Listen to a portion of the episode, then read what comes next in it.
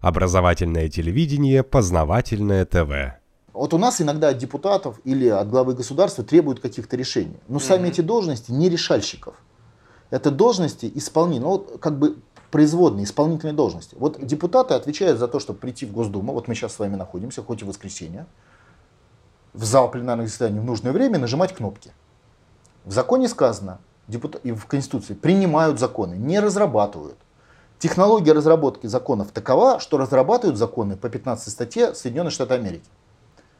Через, через э, свои, через, э, допустим, не, общепризнанные нормы и правила, через э, специализированные международные учреждения, например, МВФ. Дальше здесь непосредственно за управление отвечают в наших министерствах, ведомствах американские советники. Их здесь несколько тысяч человек. Если вы возьмете любое наше министерство, ведомство, штатное расписание, вы не найдете там отдела по производству управления. А бумаг это ведомство выдает очень много.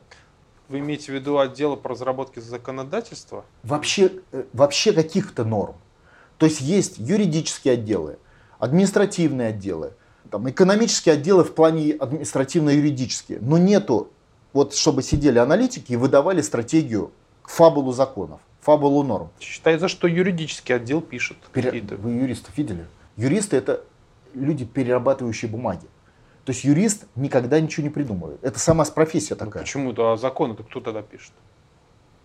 О, главный вопрос. А кто в России пишет законы? И не только законы, и постановления, ну крупные, не мелочь какую-то, не, не, не кадровые, а крупные. Инструкции. Кто их пишет? Их пишут граждане или сотрудники компании Соединенных Штатов Америки во всех наших министерствах, ведомствах. Эти компании называются консалтинговые. Это Deloitte Touche, Pricewaterhouse, Oliver Woman, McKinsey, КПМГ и несколько других, их там шесть крупных. И они и есть отделы по производству управления наших министерств. То есть, если вы читаете штатное расписание министерства, тут только исполнители, в том числе юристы.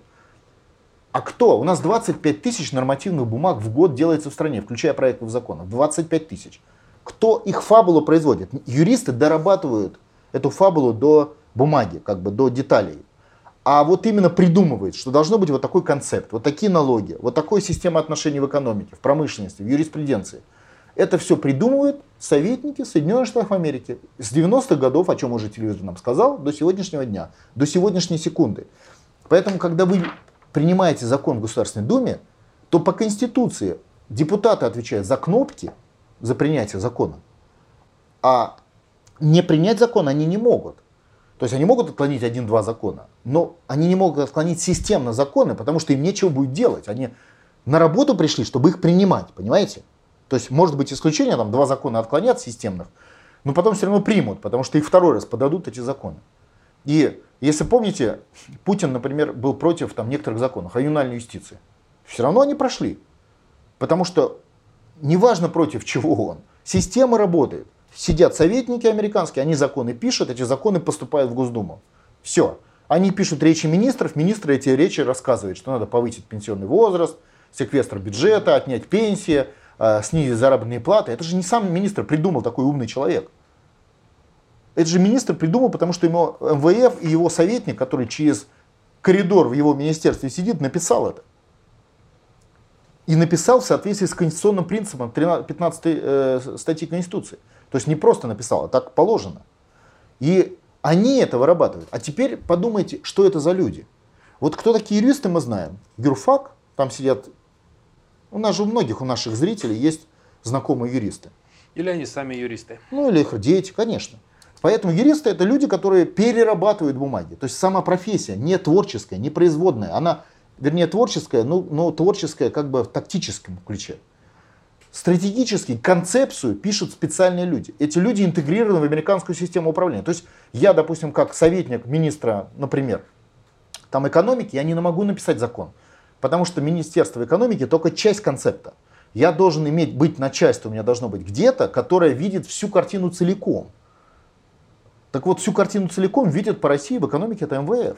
Поэтому эти консалтинговые фирмы подчиняются МВФ, и там, и, те, и там сидят американские граждане, и они пишут законы для России. Но если мы решим сами быть суверенными, это не значит, что депутаты начнут писать законы.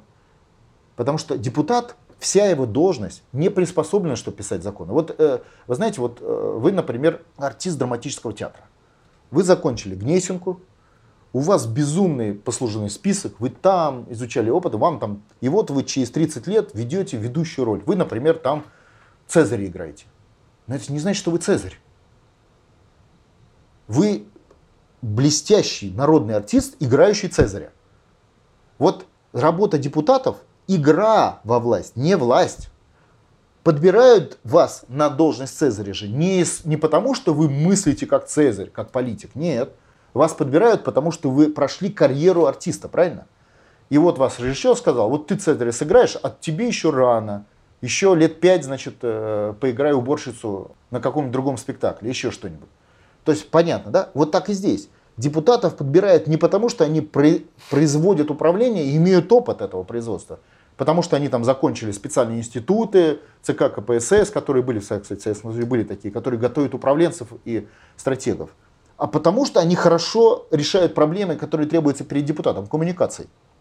На выборах хорошо спляшут, лапшу хорошо повесят, на работу будут ходить и кнопку нажимать думать за, на концепте просто для них такой задачи никогда не стояла. Как не стояла перед артистом, который играет Цезаря, задача быть Цезарем с точки зрения подготовки, принятия решений. От него не ждут, что он будет издавать указы, как Цезарь, понимаете?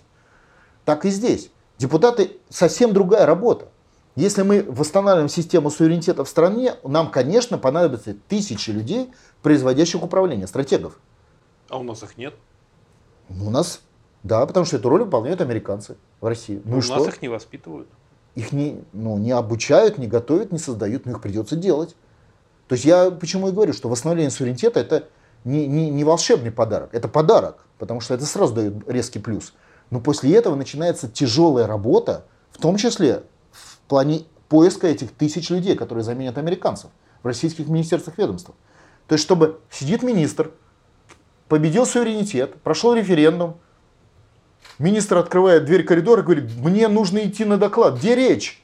А советника американского нет, его выгнали. И министр пустой. Ему сказать нечего. Познавательная точка ТВ. Много интересного.